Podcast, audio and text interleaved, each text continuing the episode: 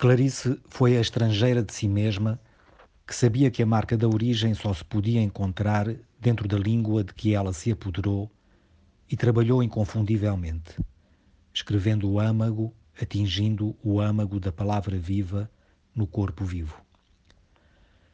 Num pequeno texto intitulado Declaração de Amor, em que fala da língua portuguesa, aponta o enfrentamento não pacífico do escritor face à língua. Refere aí um desejo de aprofundamento, um ouvir por dentro, um trabalhar as subtilezas, seguindo o caminho do pensamento em formação.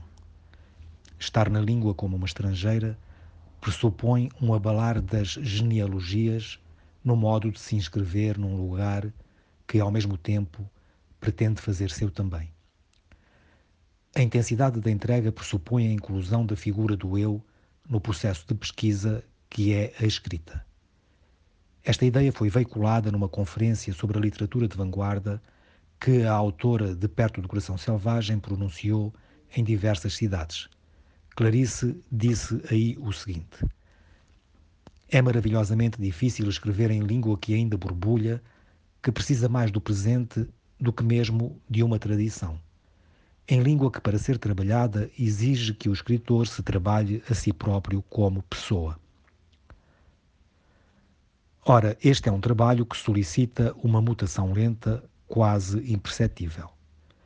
Posto o pensamento em movimento, ele vai mover a língua e, ao mesmo tempo, ver-se-á por ela movido. É por isso que Clarice está tão próxima de uma estirpe extraterritorial como aquela que Hélène Sissou entusiasticamente apontou. Kafka, Rilke, Rimbaud, Heidegger.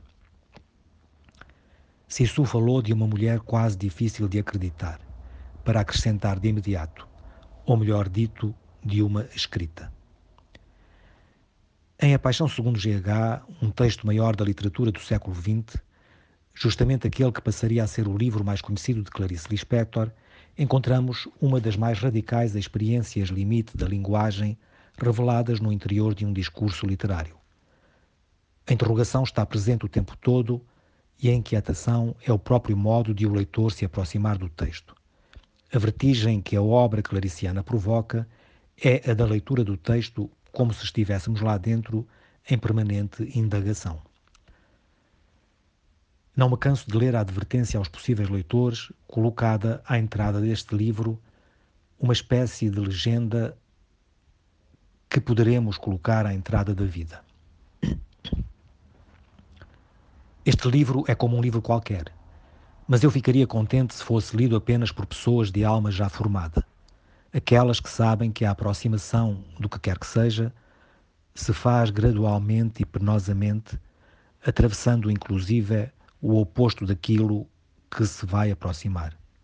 Aquelas pessoas que só elas entenderão bem devagar que este livro nada tira de ninguém.